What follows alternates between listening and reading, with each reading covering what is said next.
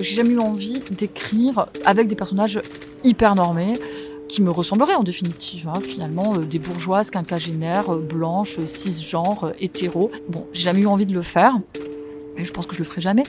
Vraiment, je suis étonnée qu'on puisse aujourd'hui choquer avec un livre, mais je suis bien obligée de d'en prendre acte. hein. Et même je le revendique parce qu'une littérature qui vous laisse intacte, mon avis, a peu de sens et peu d'intérêt. Et en même temps, j'ai affaire dans ma vie de tous les jours à des gens qui sont très conformistes et très facilement choqués. Donc j'aurais dû le savoir. Mais au moment où j'écris, c'est vrai que je me donne la liberté d'écrire à peu près, à peu près, on va dire, tout ce que je veux. On a peut-être perdu en liberté. Et moi, j'ai le sentiment que si la fiction n'est pas un lieu d'absolue liberté, à quoi bon écrire hein? Machinalement, mon crayon, je mâchonne quelques mots. Je griffonne, aussi vierge que moi est ma feuille de papier, plus blanche que le blanc en machine lavée. Vous écoutez Assez parler, le podcast de l'école Les mots qui laisse les écrivains parler et qui donne envie d'écrire.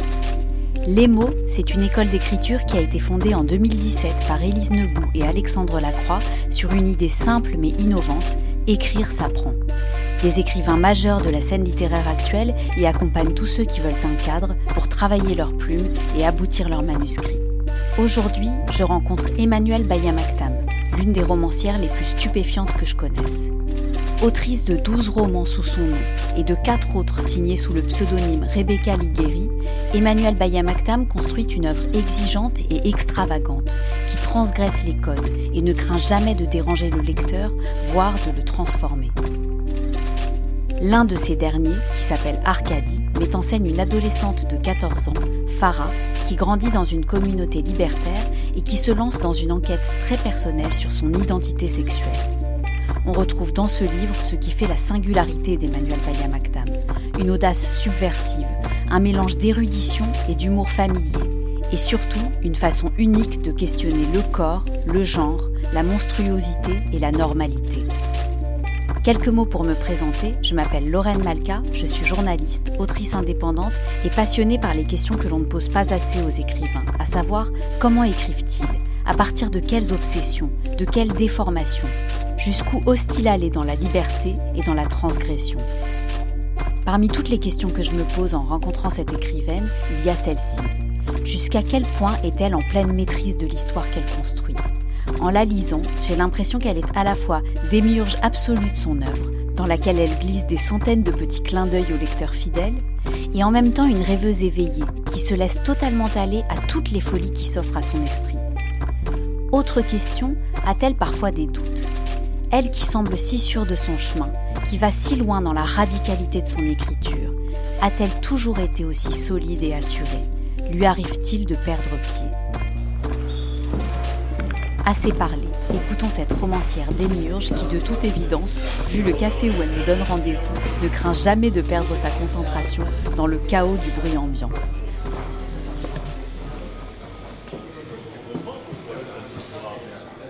Je n'écris que dans les cafés, ce qui fait que pendant la dernière période de confinement, enfin au moment où les cafés ont été fermés, ils le sont restés plusieurs mois, c'était très problématique pour moi parce que je n'avais pas d'endroit pour écrire. Alors j'ai résolu ça de façon pas très satisfaisante, mais en allant chez mon éditeur où finalement il me prêtait un bureau et même si c'était pas un café, il y avait quand même des gens de la vie autour de moi, ce qui est probablement une des conditions sine qua non pour que j'écrive. Au départ, c'est peut-être dicté par des nécessités aussi, c'est que finalement, il fallait que je puisse écrire n'importe où et n'importe où c'était le café. Maintenant, je le théorise un peu et il y a vraiment cette idée que j'ai besoin d'être immergée dans des flux, des interactions, des échanges pour que je puisse écrire. C'est un peu ce que les surréalistes appelaient le hasard objectif. Hein. Je reste très ouverte à tout ce qui peut se produire en cours d'écriture, en fait de rencontres, de lectures, d'impressions, de notations sensorielles. Tout est possible au moment de l'écriture même. Est-ce que vous vous rappelez de la première fois que vous avez essayé d'écrire quelque chose? Ouais, je me rappelle très bien. Je pense que j'avais 5 ou 6 ans. C'est concomitant avec la première fois où j'ai terminé un livre. C'était Les Aristochats. Hein. Et c'est vraiment dans le même élan. Je me dis que je veux écrire moi aussi, que je veux écrire aussi des histoires d'animaux. Et je me revois ouvrant un cahier et commençant une histoire je me disais que j'allais passer à l'acte. C'est-à-dire que là, ce que je venais d'éprouver en tant que lectrice des Aristochats, bah, j'allais finalement le retrouver et pouvoir le produire sur d'autres. Vraiment cette idée, ah ben moi aussi, je, je vais faire ça, je vais faire des livres. Ensuite, euh, j'ai complètement euh, arrêté d'écrire des histoires. D'ailleurs, je pense que cette première histoire de mouton, euh, je l'ai jamais terminée. Pendant très longtemps, je n'ai écrit que des poèmes. C'était toujours des moments très intimes que je sacralisais. C'était souvent dans la nature. C'est-à-dire, c'est des moments où j'attendais d'être seule. Et puis, à l'adolescence, j'ai continué à écrire des poèmes et j'ai commencé à tenir des journaux. Et donc je me rends compte maintenant que c'était déjà des romans. C'est-à-dire qu'en fait, certes c'était du journal intime, mais en même temps, comme chaque cahier était adressé à un personnage, il y avait aussi tout ce moment dans le journal où je racontais la vie du personnage. Chaque cahier avait un nom, je me rappelle, le premier s'appelait Pridwen, comme le navire du roi Arthur, puis il y a eu Yéman, Chavely, Cheyenne, Léopardi, enfin c'est aussi des cahiers qui étaient illustrés, parce que je dessinais, je collais, donc euh, je me rends compte que c'était déjà une façon d'être dans la fiction. À 12 ans, Emmanuelle a déjà une idée assez claire de ce qu'elle veut construire quand elle écrit, des références intertextuelles qu'elle veut glisser. Mais ce que je découvre en l'écoutant, c'est qu'à cette époque, en tout cas, cela ne l'empêche pas de douter et de chercher chez ses lecteurs une réaction, une forme de reconnaissance. C'est naturel, bien sûr, mais c'est fondateur. En fait, à 13 ans, je suis en colonie de vacances euh, et on fait une sorte d'atelier d'écriture et j'écris un poème évidemment puisque finalement c'est ce que je fais depuis que j'ai 6 euh, ans. Ce poème, je vois bien qu'il plaît aux adultes autour de moi, donc je suis très fière. Et il y a une lecture publique des productions de l'atelier et il y a là quelque chose comme une forme de, de reconnaissance de ce que j'écris qui me rend très heureuse. Je sens finalement que je peux toucher, que je peux émouvoir et que ça, il peut y avoir une forme de publicité donnée à cette activité qui jusque-là était très intime et très clandestine. Ensuite, le premier roman, c'est j'ai 17 ans, je crois. Et c'est l'histoire d'un personnage de roman qui découvre qu'il est un personnage de roman. C'est très court en fait, je pense c'est une centaine de pages.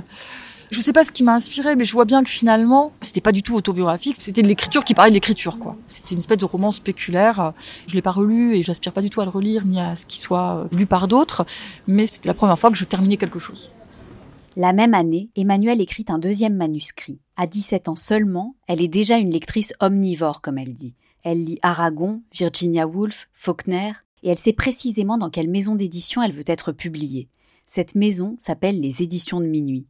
Elle est dirigée à l'époque par l'un des plus célèbres éditeurs de l'histoire, l'homme qui a publié entre autres Samuel Beckett, Marguerite Duras ou encore Pierre Bourdieu. Il s'appelle Jérôme Lindon. Contre toute attente, euh, Jérôme Lindon m'appelle, donc je vis à Marseille, et il me dit qu'il a beaucoup aimé mon livre et qu'il voudrait que je vienne à Paris pour qu'on se rencontre. Et donc je suis très contente, je prends le TGV, euh, pleine d'espoir. Je vais rue Bernard de Palissy, dans son bureau, c'est très intimidant, il y a des photos de Beckett, de Duras. Il a Beckett au téléphone pendant que je suis dans son bureau. Rétrospectivement, je me dis que peut-être j'ai inventé ce moment, mais non. Il me parle de façon très solennelle, je pense qu'il sait très bien l'effet que ça me fait euh, d'être aux éditions de minuit reçu par Jérôme Lindon. Et en gros, il m'explique pourquoi il va pas me publier. Ce sont des mots très durs hein, et très cruels, qu'il y a quelque chose, mais il ne sait pas s'il y a quelqu'un derrière. Il reconnaît une écriture qui l'intéresse, mais il n'est pas sûr que je sois de taille à supporter la publication, euh, en quoi il avait sûrement raison, puisque j'étais vraiment très jeune. Et voilà, et finalement je repars très contente, pas déçue, parce que finalement j'ai quand même été euh, là encore reconnue par quelqu'un que j'admire, dans une maison d'édition dont j'aime beaucoup des auteurs. Saut dans le temps. Plus de dix ans après cet événement, Emmanuelle Bayamaktam a voyagé, elle est devenue enseignante, elle n'a jamais cessé d'écrire, mais a attendu d'avoir un manuscrit valable selon ses termes, avant de l'envoyer à nouveau à celui qui lui avait entr'ouvert la porte lorsqu'elle était toute jeune fille. Jérôme Lindon répond, et c'est un deuxième nom. Emmanuelle ne se démonte pas, elle est portée par son manuscrit. C'est vraiment euh, un roman que j'écris suite à un voyage en Afrique australe, même si c'est un roman que je ne situe pas de façon réaliste, hein, puisque j'ai inventé un pays, j'ai inventé une ville, des villes dans ce roman. C'est toujours très mystérieux très nébuleux pour moi, hein, l'élan qui me pousse à écrire tel ou tel texte. Parfois, une espèce de voile noir, quoi. Je me rappelle même plus les prémices, la genèse euh, des textes, et pour celui-là encore moins que pour les autres. Si ce n'est que voilà, il y, a quand même le voyage en Afrique australe, les paysages d'Afrique australe qui sont très particuliers. Voilà, et j'envoie à Paul, et Paul répond très vite, et le publie très vite. Depuis, j'avais découvert POL, et j'aimais peut-être plus encore les auteurs POL que les auteurs Minuit, donc il y a une certaine logique à ce que ce soit Paul qui a accepté plutôt que Jérôme Lindon. Depuis ce tout premier roman, Red Cœur, Emmanuel Bayamaktam s'intéresse aux familles qui ne fonctionnent pas et aux souffrances silencieuses que cela peut causer. On sent bien qu'il n'est pas question de règlement de compte, c'est une rage profonde, le ressort même de son écriture. Mais comment faire comprendre cela à sa famille? Dans ma famille, euh, il y avait une liberté de penser, une tolérance et une bienveillance par rapport à des choses euh, pas très normées. Ensuite, la famille, pour moi, c'est un lieu d'humiliation et de souffrance, hein, même si euh, mes parents sont très gentils, ma famille est tout ce qu'il y a de plus euh, harmonieuse et heureuse. C'est pas la question. Voilà, moi, j'ai détesté être une enfant, euh, j'ai détesté la vie de famille, et je pense que un des moteurs de ce que j'écris, c'est probablement la rage que j'éprouvais à être dépendante des adultes et de leurs décisions et de leurs discours. Et voilà, pour moi, l'éducation, c'est un processus de décapitation et de décérébration et contre lequel je luttais activement enfant. Et pourtant, je répète, voilà, il y avait de la tolérance, de la fantaisie dans ma famille et euh, des discours très libres, peu de tabous. Euh. Et j'ai conscience aussi que, comme finalement livre après livre, je décris euh, des familles dysfonctionnelles. Évidemment, pour eux, c'est troublant et peut-être mortifiant, mais c'est pas mon problème en fait. Je raconte pas ma vie, donc même si en réalité, bien sûr, qu'ils reconnaissent des choses et bien sûr qu'ils savent des choses, peu importe. Ce que je comprends en écoutant Emmanuel, c'est que la réaction du lecteur et de ses proches ne l'inquiète pas. Ce qui compte pour elle, c'est au contraire d'étendre au maximum les possibilités de la fiction, aller le plus loin possible dans cette liberté, quitte à déranger, à bousculer. Et sur ce chemin, là, oui, il lui est arrivé de douter. Moi, je sais pas trop ce que c'est que le syndrome de la page blanche. J'ai pas de problème à écrire à partir du moment où je suis dans l'écriture, j'y reste. Mais il y a quand même toute une période dans les années 2010 où euh, une période de vacuité, de doute, de difficulté à écrire. Et puis j'ai eu l'idée de prendre un pseudonyme pour écrire un roman policier ou un roman noir. C'était pas très clair dans mon esprit. Puis finalement, ça a été plutôt un roman noir qu'un roman policier. En tout cas, il n'y a pas d'enquête policière dans ce que j'écris. Et j'ai écrit ce livre qui est Husbands. Puis je l'ai mis en mes tiroirs. Mais en tout cas, quand même ce livre n'aurait jamais été publié ou n'aurait pas eu l'histoire qu'il a eu par la suite, le fait d'écrire sous pseudonyme, ça m'a libéré. C'est-à-dire que j'ai osé écrire des choses très dérangeantes, hein, d'un husband, très scabreuses, très triviales. Et cette liberté-là, en définitive, euh, je me la suis plus jamais refusée. C'est-à-dire que que j'écrive sous pseudonyme ou pas, ça a dégoupillé quelque chose. Donc, il se trouve que Husbands a été publié en 2013, mais je l'avais écrit, je pense, en 2011 ou 2012. Et qu'ensuite, il y a eu Si tout n'a pas péri avec mon innocence, que j'ai publié sous mon nom. Et c'était fait, c'est-à-dire que Si tout n'a pas péri avec mon innocence, c'était le premier livre où finalement je ne m'interdis rien. Où je vais beaucoup plus loin et dans les thèmes et dans la façon de convoquer des auteurs, etc. Et euh, depuis, je pense que voilà, ce pseudonyme que je m'en serve ou pas. Il a vraiment euh, désinhibé, dégoupillé. Euh, je dis parfois que c'est comme une drogue en fait. C'est comme un psychotrope. Quand vous prenez certaines drogues, vous vous autorisez des choses que vous ne vous autoriseriez pas à jeun. Ben, le pseudonyme pour moi, c'est comme si je prenais de la MDMA. Sauf que ça, ça a libéré aussi euh, Emmanuel Bayama. Parce qu'après, il n'y a plus de retour en arrière. Une fois que vous avez euh, libéré certaines choses, euh, c'est très difficile de faire machine arrière, de tout recorseter. Enfin, moi, en tout cas, je l'ai pas fait. Le dernier livre qu'Emmanuel a publié sous son vrai nom, c'est Arcadie ce grand roman libertaire, bucolique, hilarant, paru en 2018 et qui m'a personnellement donné l'impression, à moi aussi, d'avoir pris une drogue très puissante. D'où lui vient cette imprévisible imagination?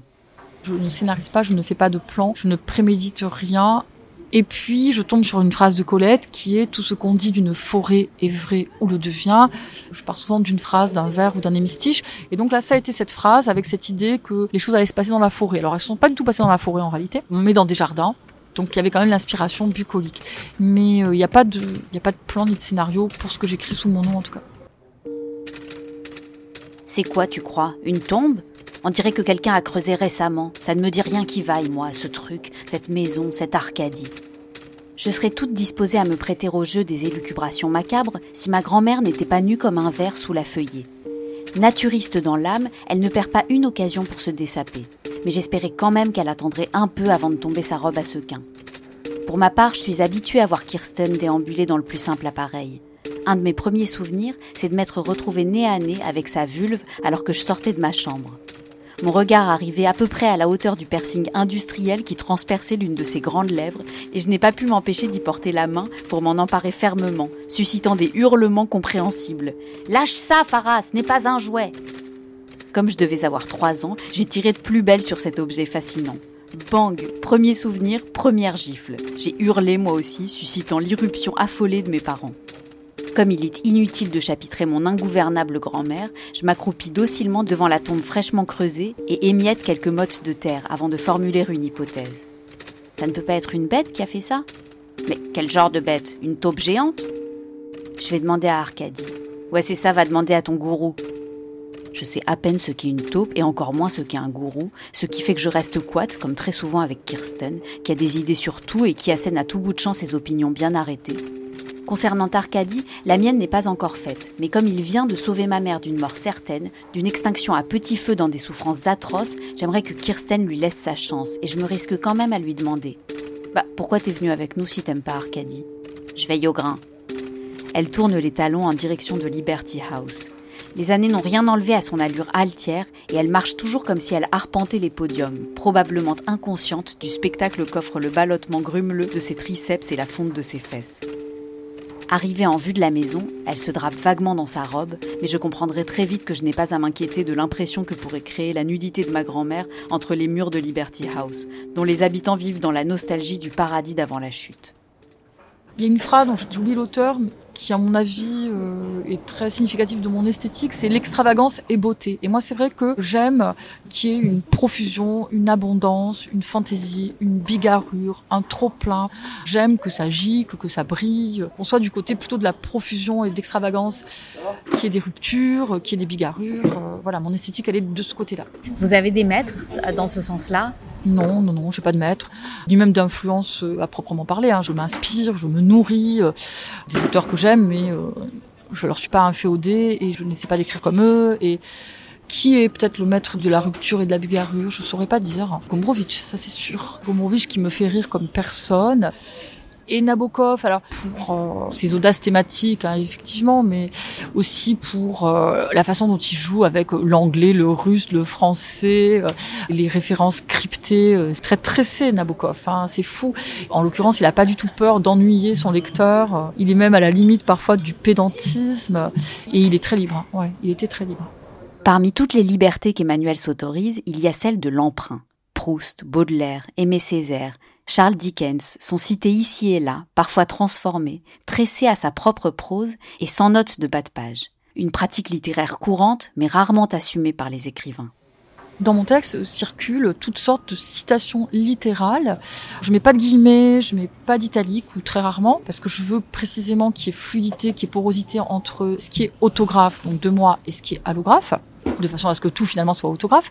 Moi, je me range au nombre des autrices lectrices, c'est-à-dire que Dostoevsky, par exemple, lisait assez peu. Enfin, Simenon, pareil. Duras, à partir du moment où elle été reconnue, on sait qu'elle lisait peu aussi. Enfin, moi, je suis plutôt du côté des autrices qui tressent, qui imbriquent et qui hybrident les références, parce que de même qu'on écrit avec des lettres et des mots, moi, j'ai l'impression que j'ai une espèce de bréviaire dans lequel je puise pour écrire. Et effectivement, bah voilà, il y a Aragon, il y a Gombrowicz, il y a Colette, il y a Ovide, il y a Racine, il y a Nerval. Euh, il y a Proust, il y a Baudelaire évidemment. Je pense que ça donne aussi des textes très étranges et que le lecteur, quand bien même il ne reconnaît pas la référence, parce que ça n'a aucune importance qu'il la reconnaisse ou pas, s'il la reconnaît c'est une espèce de bonus. Je pense qu'il sent une espèce de noyau d'altérité, quelque chose d'étrange et de singulier euh, dans la phrase. Et euh, la différence euh, entre aujourd'hui et puis quand j'ai commencé à écrire, c'est vraiment que maintenant, euh, j'ai plus peur qu'on m'accuse de plagiat ou de snobisme, parce que je sais très bien que ce que je fais, personne ne le fait de toute façon. Personne n'écrit en tressant Nerval avec Ovid, avec une langue beaucoup plus contemporaine, beaucoup plus crue. Certes, je suis dans la référence, certes, je suis dans l'emprunt, mais c'est ma langue.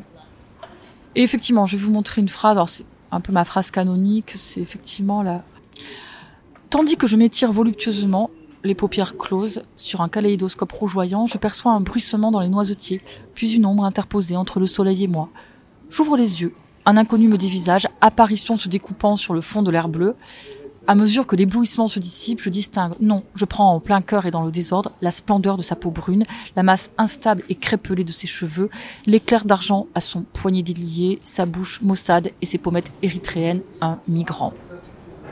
Alors, si mes souvenirs sont justes, apparition se découpant sur le fond de l'air bleu, c'est Flaubert. L'éblouissement, c'est Flaubert. La splendeur de sa peau brune, c'est sûrement Flaubert. Et sans doute aussi l'éclair d'argent. Donc c'est une rencontre, c'est un coup de foudre. C'est Madame Arnoux et c'est Frédéric Moreau. Et en même temps, ça n'est rien de tout ça ce travail assez similaire à ce qui se passe en musique avec les samples, hein, où finalement, on, voilà, on réutilise des morceaux antérieurs. Mais pour moi, c'est la même chose de faire arriver du Nerval et du Proust dans ma phrase et de faire revenir des personnages de livre en livre. C'est-à-dire qu'il y a vraiment cette idée que je remets en circulation des choses qui existent ailleurs pour lutter contre une forme d'usage unique du personnage ou de la phrase, avec l'idée aussi que si je les emploie, si je les fais revenir, je les remets dans des circuits. Et c'est pareil avec les mots rares aussi, euh, parce que ces mots, si on cesse de les utiliser, ils vont disparaître. Or, euh, plus on a de mots, plus on pense avec finesse et justesse. Donc, euh, il y a quelque chose de presque pas écologique, mais avec quand même cette idée que les choses peuvent resservir. Voilà, il y a cette idée que de déplacer les choses, de les décontextualiser, de les décadrer, ça produit, euh, j'espère, de la beauté et du sens.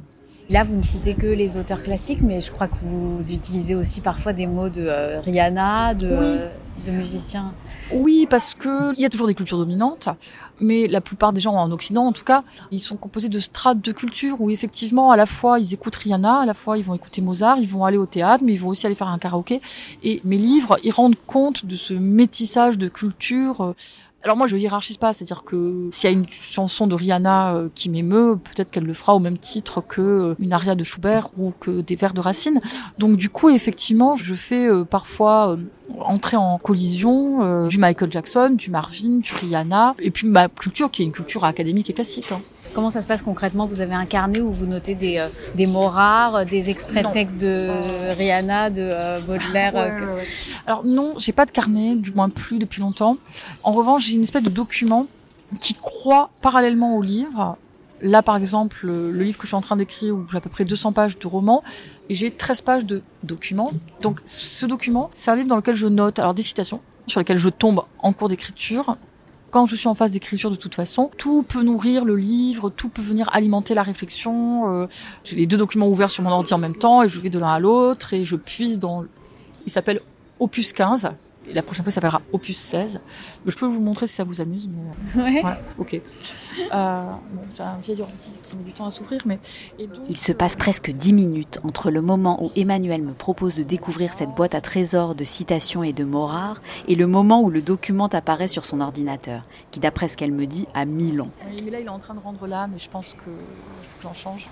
Mais ça illustre bien cette dimension écologique dont elle me parlait tout à l'heure. Ce document, opus 15, est disposé sur deux colonnes qui comprennent parfois des idées fugitives, notées en vitesse, et parfois des citations recopiées minutieusement. Et donc voilà, et ce document, d'ailleurs, euh, d'une certaine façon, il ressemble à un poème. En tout cas, il est beaucoup plus poétique que le roman ne le sera. Et euh, là, je crois que mes dernières entrées, c'est du mal armé la syphilis, les syphilies graves, tous ces auteurs que j'aime, en fait, ils étaient plus ou moins atteints de syphilis, que ce soit Baudelaire ou Alphonse Daudet. Mais ça se retrouvera pas forcément dans le livre, hein. en tout cas pas forcément sous forme de citation littérale, c'est juste quelque chose qui peut ensemencer ou inspirer. Et donc, ce document, plus je descends, plus c'est vieux. Et en principe, quand c'est en caractère gras, il faut vraiment que je m'en serve. Donc il y a à la fois des choses très conceptuelles et très théoriques. Donc mélange de citations, d'idées, de notations, de références. Euh, voilà le document, donc euh, opus 15. C'est votre internet, quoi. J'ai failli montrer ce document euh, quand j'ai fait ma masterclass à l'atelier, et puis je me suis dit que c'était incommunicable et inutilisable par d'autres que moi. Donc je l'ai pas fait. Au contraire, je trouve que c'est une, méthode euh, intéressante. Est-ce que c'est vraiment une méthode? Ouais. C'est la vôtre, en tout cas. Pour l'école Les mots, Emmanuel Bayamaktam a créé une masterclass en ligne, disponible en replay à tout moment, qui s'appelle Faire vivre ses personnages. Elle est issue d'un atelier qu'elle a animé avec un autre écrivain sur le principe du tandem. Les tandems littéraires à l'école Les Mots, ce sont des ateliers animés par un duo, un écrivain ou une écrivaine confirmée et une jeune plume de la littérature française pour mélanger théorie et exercice pratique sur un thème précis. Emmanuelle a choisi elle-même Hugo Lindenberg, auteur de Un jour ce sera vide aux éditions Christian Bourgois quand l'idée d'un binôme, d'un tandem m'a été proposée, il se trouve que le seul livre très récent que j'avais lu et que j'avais aimé, c'était Un jour ce sera vite. J'en avais lu d'autres, hein, mais le seul que j'avais vraiment adoré, c'était celui-là. Donc j'étais très heureuse que Hugo figure au nombre des propositions qui m'ont été faites parce que il y avait euh, ce que j'attends au minimum d'un roman contemporain. Il y avait une singularité quelque chose qui n'appartient qu'à lui. J'ai besoin à la fois qu'il soit très proche et qu'il soit très loin. il est très proche par un certain nombre de thèmes qu'il explore, l'enfance, le mépris social, la violence symbolique, les corps abîmés, délabrés, etc. Et puis en même temps, il est très loin parce que euh, il y a une altérité, une singularité. Euh. Son écriture n'est pas la mienne, très clairement. Et comment ça s'est passé, ce tandem?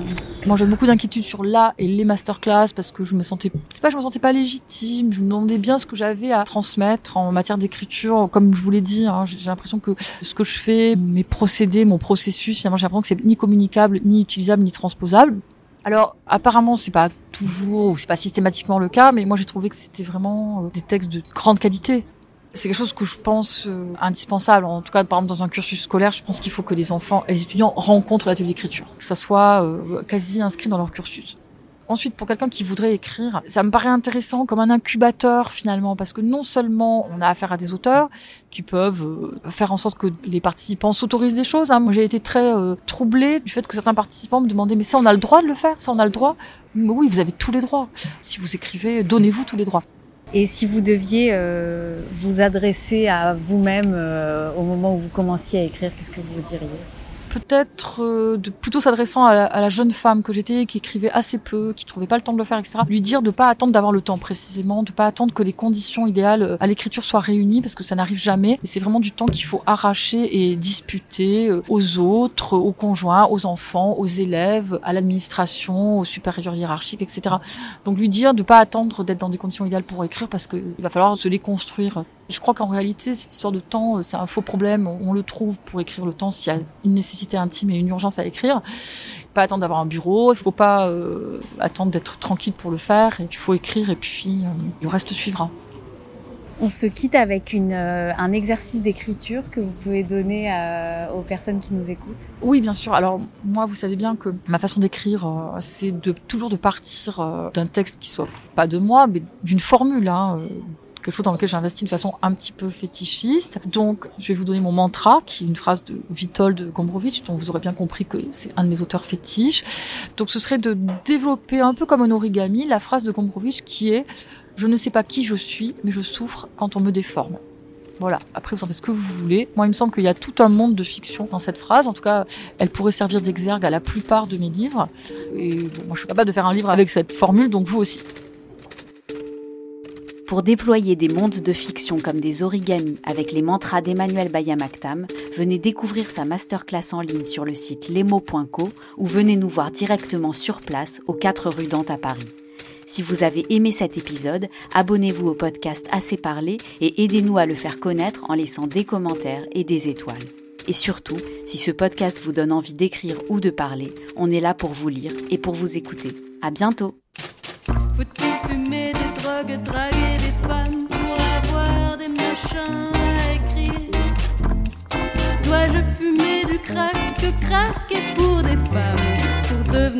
Machine à écrire